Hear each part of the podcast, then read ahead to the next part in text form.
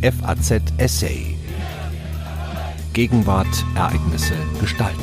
Revolution ist nicht ein kurzer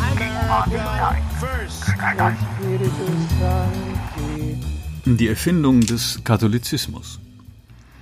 Vor genau 150 Jahren wurde während des Ersten Vatikanischen Konzils eine Behauptung als von Gott geoffenbarte Wahrheit ausgegeben, die bis dahin ausdrücklich als falsch gegolten hatte.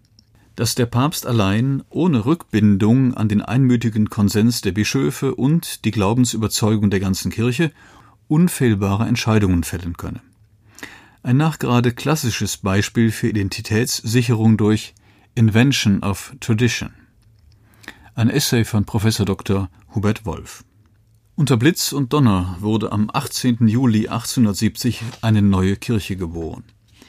535 Kardinäle und Bischöfe gaben während des Ersten Vatikanischen Konzils einer nach dem anderen in der Petersbasilika ihre Stimme ab.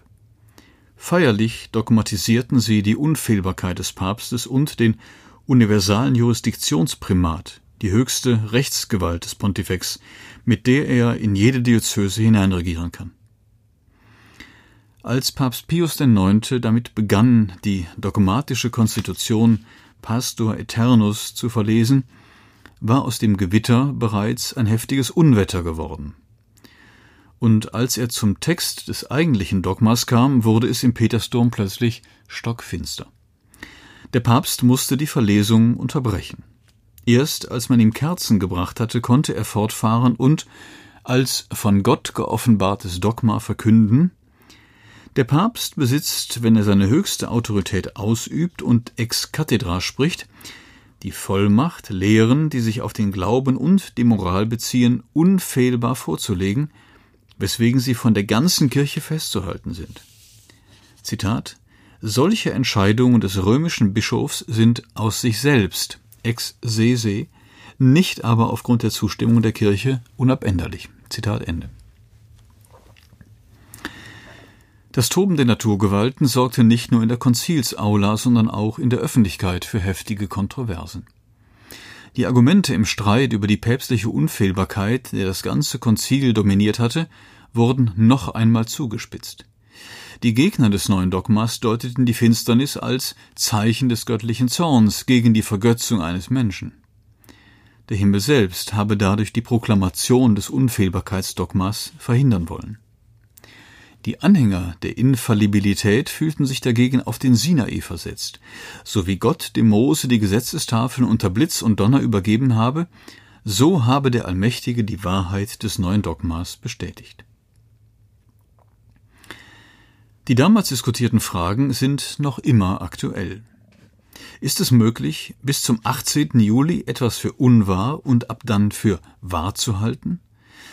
So brachte Daniel Bonifatius von Haneberg, der Abt des Benediktinerklosters St. Bonifaz in München, auf den Punkt, wovon 1870 die Mehrzahl der katholischen Theologen und auch vier Fünftel der deutschen Bischöfe überzeugt waren.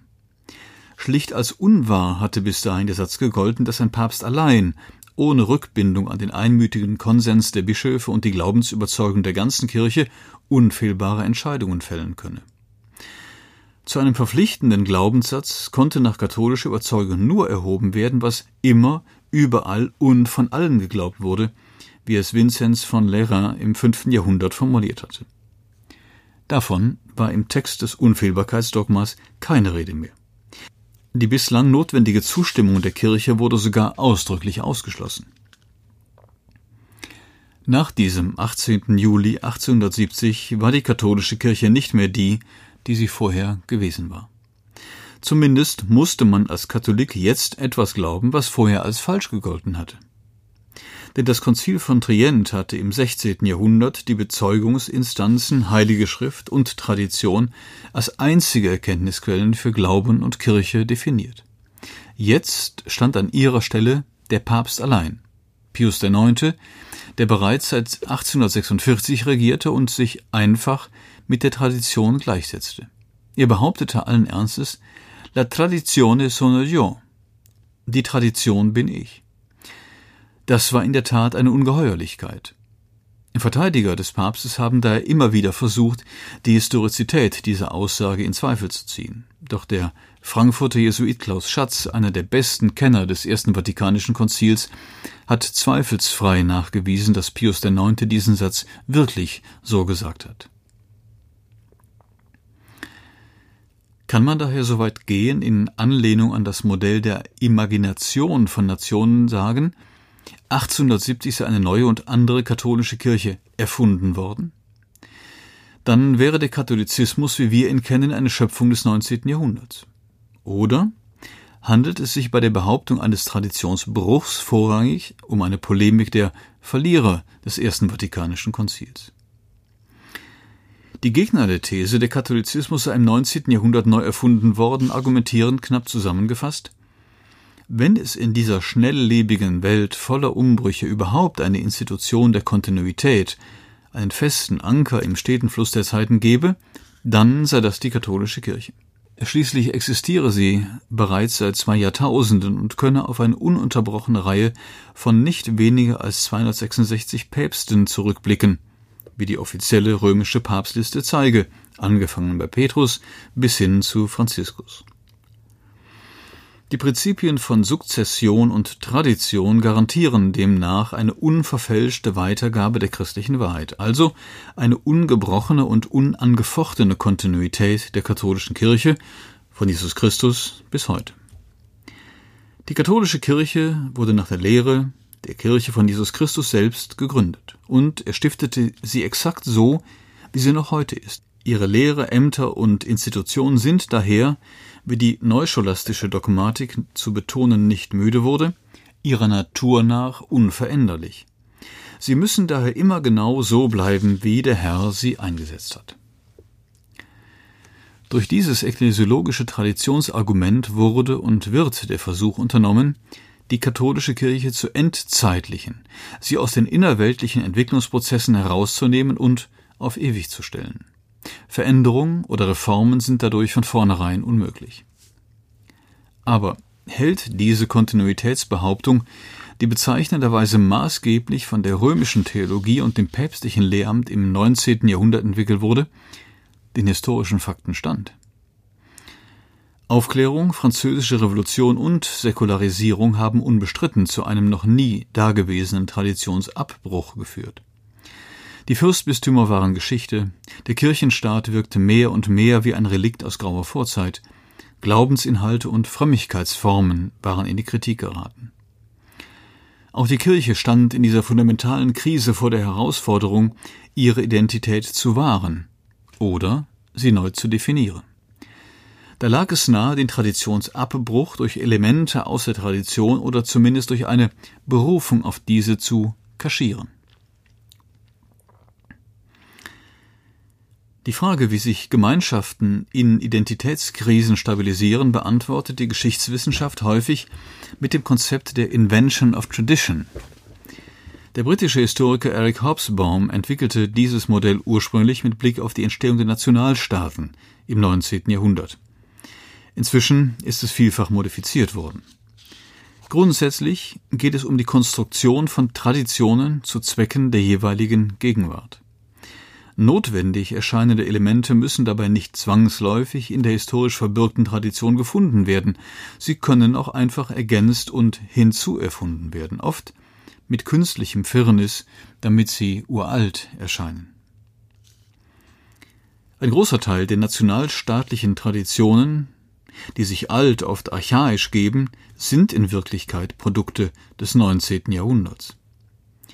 Benedict Anderson deutete Nationen deswegen treffend als imagined communities, als Gemeinschaften, die maßgeblich durch Fantasie und Vorstellungskraft entstanden seien, aber vorgeben würden, auf uralten Traditionen zu beruhen. Im Grunde geht es also um Kontinuitätsfiktionen, die eine Verbindung zwischen der krisenhaften Gegenwart zu einem Gründungsmythos bzw. einer idealisierten Urzeit herzustellen versuchen. Aus der angeblichen Größe der Vergangenheit soll Kraft für das Heute geschöpft werden. Auch auf dem Feld der Religionen ist das Konzept der Erfindung von Tradition mit Erfolg angewandt worden. Denn Tradition ist für viele Glaubensgemeinschaften das Instrument par excellence, um Gegenwart und Vergangenheit in Verbindung zu bringen und insbesondere den Kontakt zum Religionsstifter in ferner Vorzeit immer neu zu aktualisieren. Für den Exodus, das zentrale Ereignis der jüdischen Heilsgeschichte, hat Jan Assmann in einer fulminanten Studie dargelegt, dass man die Erzählung vom Auszug aus Ägypten als eine fiktionale oder literarische Komposition sehen muss, die vorgibt, im 13. Jahrhundert vor Christus zu spielen. Es handele sich aber eigentlich um eine Konstruktion aus dem 6. Jahrhundert, eine Berufung auf eine vermeintlich uralte Tradition, mit der die Katastrophe des babylonischen Exils und die Rückkehr der deportierten Oberschicht nach Palästina in ein Land voller verschiedener Völkerschaften und Religionen bearbeitet wurden. Es sei dabei aber um nicht weniger gegangen, als Israel im Sinne einer ethnischen und religiösen Identität neu zu erfinden und auf die Grundlage einer politischen, sozialen und kultischen Verfassung zu stellen. Auf die katholische Kirche ist das Konzept der Invention of Tradition bislang noch nicht umfassend angewandt worden. Obwohl die Kirchengeschichte des langen 19. Jahrhunderts von der Französischen Revolution 1789 bis zum Erlass des Codex Juris Canonici im Jahr 1917 dafür besonders geeignet ist. Denn wesentliche Elemente und Phasen im Prozess der Traditionserfindung sind auch bei der Erfindung des Katholizismus nachzuweisen, die mit dem Unfehlbarkeitsdogma 1870 einen Höhepunkt erreichte. Als Auslöser für die Notwendigkeit einer Invention of Tradition lässt sich meist eine Katastrophe oder zumindest große Krise festmachen, die die Identität der eigenen Gruppe massiv in Frage stellt. Mitunter besteht sogar die Gefahr des Untergangs, etwa durch das Aufgehen einer neuen hegemonialen Strömungen. Für Religionsgemeinschaften kommt ein weiteres Problem hinzu. Sie müssen erklären, warum Gott die Katastrophe zugelassen hatte. So war die französische Revolution ein massiver Angriff auf die katholische Kirche und ihre Existenz. Sogar die christliche Zeitrechnung wurde 1791 durch einen eigenen Revolutionskalender ersetzt. Auch wenn sich die radikalen Revolutionäre am Ende nicht durchsetzen konnten. Aufklärung, Säkularisierung, Entchristlichung und Säkularisation stellten den Katholizismus grundsätzlich in Frage. Die Katholiken hatten mehrere Optionen darauf zu reagieren. Sie konnten die Ansichten der Revolutionäre und Aufklärer im Sinne einer Assimilation mehr oder weniger übernehmen, sich auf der pragmatischen Ebene den neuen Mächtigen gegenüber loyal erweisen, in eine romantische Gegenwelt fliehen oder sich einfach in die gute alte Zeit zurückträumen. All diese Wege wurden nach 1789 tatsächlich beschritten. Die Folge war ein äußerst pluriformer Katholizismus. Es gab gemäßigte und radikale katholische Aufklärer, katholische Romantiker und Staatskirchler sowie dezidiert restaurativ ausgerichtete Katholiken. Manche suchten ihr Heil in engerer Anlehnung an Rom, andere wollten genau das vermeiden. Zentrifugale und zentripetale Kräfte rangen miteinander. Daneben gab es die sogenannten Ultramontanen, die aus der Niederlage heraus einen ganz neuen, auf den Papst ausgerichteten Kampfverband bilden wollten. Diese Partei war zunächst eine unter vielen, bald aber setzte sie sich mit der Kirche gleich und begann, alle anderen Katholizismen zu verketzern. Das ultramontane Kirchenkonzept war im Grunde etwas radikal Neues, durfte aber auf keinen Fall als solches erkannt werden. Bezeichnenderweise ist genau das der springende Punkt der Theorie der Invention of Tradition la Hobsbawm. Die erfundenen Traditionen sollen eine exklusive, oft gerade auch religiös begründete Auserwähltheit der eigenen Nation belegen. Das dient der eigenen Selbstvergewisserung und gibt die Kraft zur Resistenz gegen Feinde von innen und außen. Wir sind größer, besser und nicht zuletzt heiliger als ihr. Ihr wollt unsere uralte Tradition zerstören, unser Land hat Gott und die altehrwürdige Tradition auf seiner Seite. In diesem Sinn kann man auch von einer Neuerfindung des Katholizismus im 19. Jahrhundert sprechen. Vieles von dem, was heute als typisch und selbstverständlich katholisch gilt, gab es vorher so nicht. Es ist vielmehr Produkt dieser Erfindung. Dazu zählt nicht zuletzt die auf den Papst allein zentrierte Kirche, die dem Pontifex Maximus alle Vollmacht in Lehre und Recht zuspricht und die Bischöfe, die Nachfolger der Apostel, zu seinen Oberministranten macht. Der Tradition der ersten 1800 Jahre der Kirche entspricht das nicht. Papale und episkopale, monarchische und kollegiale Tendenzen sorgten vielmehr in entscheidenden Momenten der Kirchengeschichte für Checks and Balances. Anstelle der pluralen Katholizismen der frühen Neuzeit und auch noch der ersten Jahrzehnte des 19. Jahrhunderts propagierten die späteren Päpste und ihre Apologeten einen Einheitskatholizismus, den sie als von Jesus Christus selbst so gestiftet ausgaben. Die Berufung auf angebliche Traditionen legitimierte eine Verketzerung aller alternativen Formen der Verwirklichung des Katholischen als unkatholisch. Ein liberaler Katholik ist ein halber Katholik, lautet einer der bösen Sätze Papst Pius IX. Dementsprechend wurde propagiert, die katholische Kirche sei grundsätzlich inkompatibel mit der Moderne, ihren Werten und dem neuzeitlichen Verfassungsstaat mit seinen bürgerlichen Freiheiten. Papst Gregor XVI. verdammte schon 1832 die Gewissensfreiheit als pesthaftesten Irrtum, abermals unter Berufung auf die Tradition.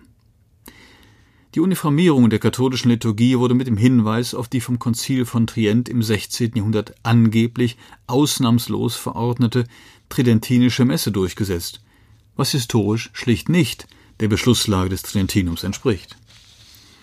Auch das Verbot des Universitätsstudiums für angehende Priester wurde wiederum mit einem erfundenen Tridentinum begründet.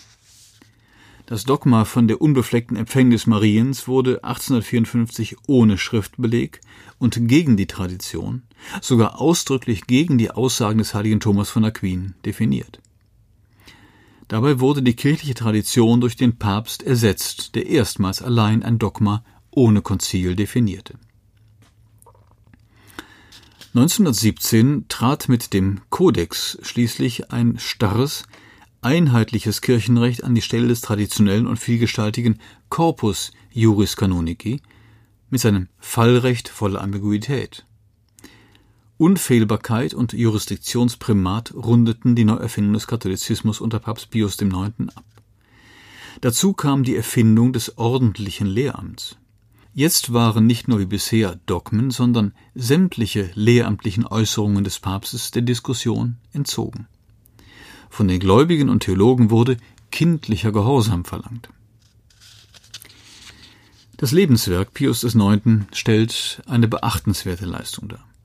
Der Papst mit dem längsten Pontifikat der Kirchengeschichte schuf einen einheitlichen, ultramontanen Katholizismus, der bis zum Ende der pianischen Epoche, dem Tod Pius XII. im Jahr 1958, eindrucksvoll funktionierte. Aber der Preis dieser Invention of Tradition war hoch und die Kirche zahlt ihn bis heute ab. Freilich darf dabei nicht vergessen werden, dass der neue Katholizismus den Gläubigen nicht einfach aufgezwungen, sondern angesichts der zahlreichen Staat-Kirche-Konflikte der Moderne auch von breiten Bevölkerungskreisen begrüßt wurde. Nicht zuletzt waren es ultramontane Laien, wie der savoyardische Staatsmann und Schriftsteller Joseph de Maistre, geboren 1753, gestorben 1821, welcher die Tradition einer absoluten Papstmonarchie beschworen, die es so nie gegeben hatte. Die Päpste dienten zunächst eher als Projektionsfläche für Traditionskonstruktionen von unten. Erst durch Pius IX. sollte sich dies ändern. Er nahm die Erfindung von Tradition selbst in die Hand. In diesem Zusammenhang drängt sich die überaus spannende Frage auf, ob die Identifikation des Papstes als Stellvertreter Jesu Christi bzw. als neuer Christus nicht eine ganz neue Qualität der Invention of Tradition möglich machte. In einer Aktualisierung der Tradition die heiligen Ursprünge zu beschwören, gehört als Markenzeichen zu jeder Erfindung von Tradition aber die lebendige Tradition einer lebendigen Person zu konzentrieren, in der der Stifter der Religion real symbolisch gegenwärtig ist, stellt eine neue Form charismatischer Herrschaft dar. Vielleicht muss man das La Tradizione sono io Pius IX. genau so verstehen. Der Preis für die Neuerfindung des Katholizismus lag nicht zuletzt in seinem Konfliktpotenzial. Die Ultramontanen hielten ihre Gruppe durch Aktualisierungen, Umdeutungen und umfangreiche Erfindungen von Tradition zusammen und verliehen ihr nach der Krise eine neue Selbstsicherheit. Doch zu diesem Zweck mussten sie die Traditionen der äußeren Gegner bekämpfen, in diesem Fall die modernen Staaten und Wissenschaften.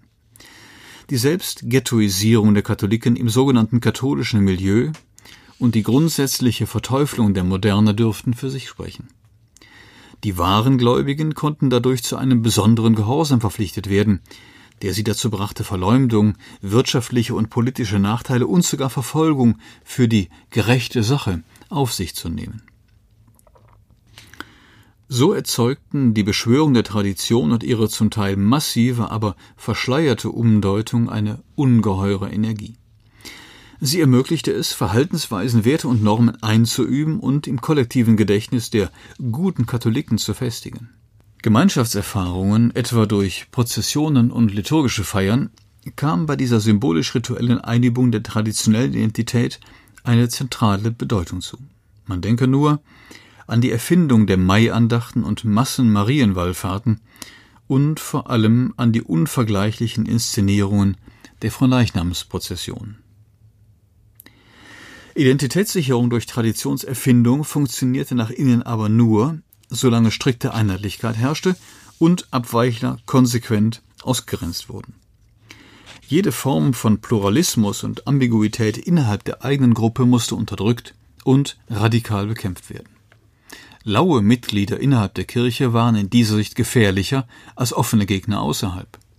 Sie traten für faule Kompromisse mit dem Zeitgeist oder der Mehrheitspartei ein. Besonders lästig wurden diese Liberalen, wenn sie die Traditionsmanager mit ihren eigenen Waffen zu schlagen versuchten und sich selbst auf Traditionen beriefen, womöglich sogar auf historisch Verbürgte.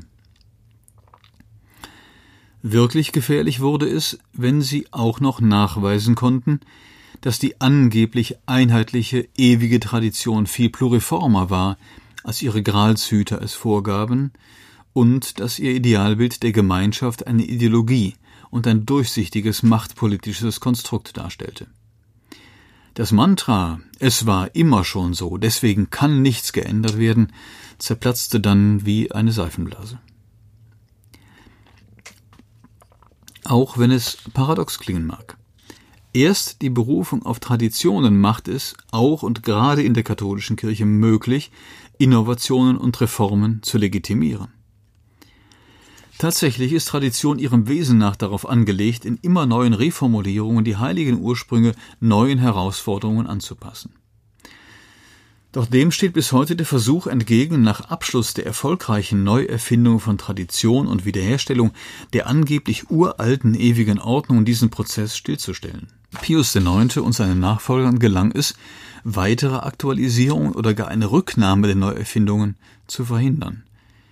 Deswegen erstarrte die lebendige Tradition der vielfältigen Katholizismen nach 1870 zum Traditionalismus. Schon Johann Friedrich, der Konzilstheologe des Kardinals Gustav Adolf von Hohenlohe-Schillingsfürst, sprach in seinem Tagebuch ausdrücklich von einer Neuerfindung des Katholizismus durch das Erste Vatikanische Konzil. Der Münchner Erzbischof Gregor von Scherr hatte sich in Rom gegen die Verabschiedung des Unfehlbarkeitsdogmas eingesetzt, war aber nun bereit, sich mit dem neuen Dogma zu arrangieren. Daher forderte er die Theologen der Münchner Fakultät und insbesondere den Kirchenhistoriker Ignaz von Döllinger auf, ihre Opposition ebenfalls aufzugeben. Lassen Sie uns aufs Neue für die heilige Kirche arbeiten. Ja, für die alte Kirche, antwortete der Kirchenhistoriker, der beim alten katholischen Glauben bleiben und nicht neukatholisch werden wollte. Als Scher erwiderte, es gibt nur eine Kirche, keine neue und keine alte, rief der Linger. Man hat eine neue gemacht. Sie hörten einen Essay von Professor Dr. Hubert Wolf. Er lehrt mittlere und neuere Kirchengeschichte an der Universität Münster. Am Mikrofon verabschiedet sich Ihr Daniel Deckers. FAZ Essay. Ereignisse gestalten.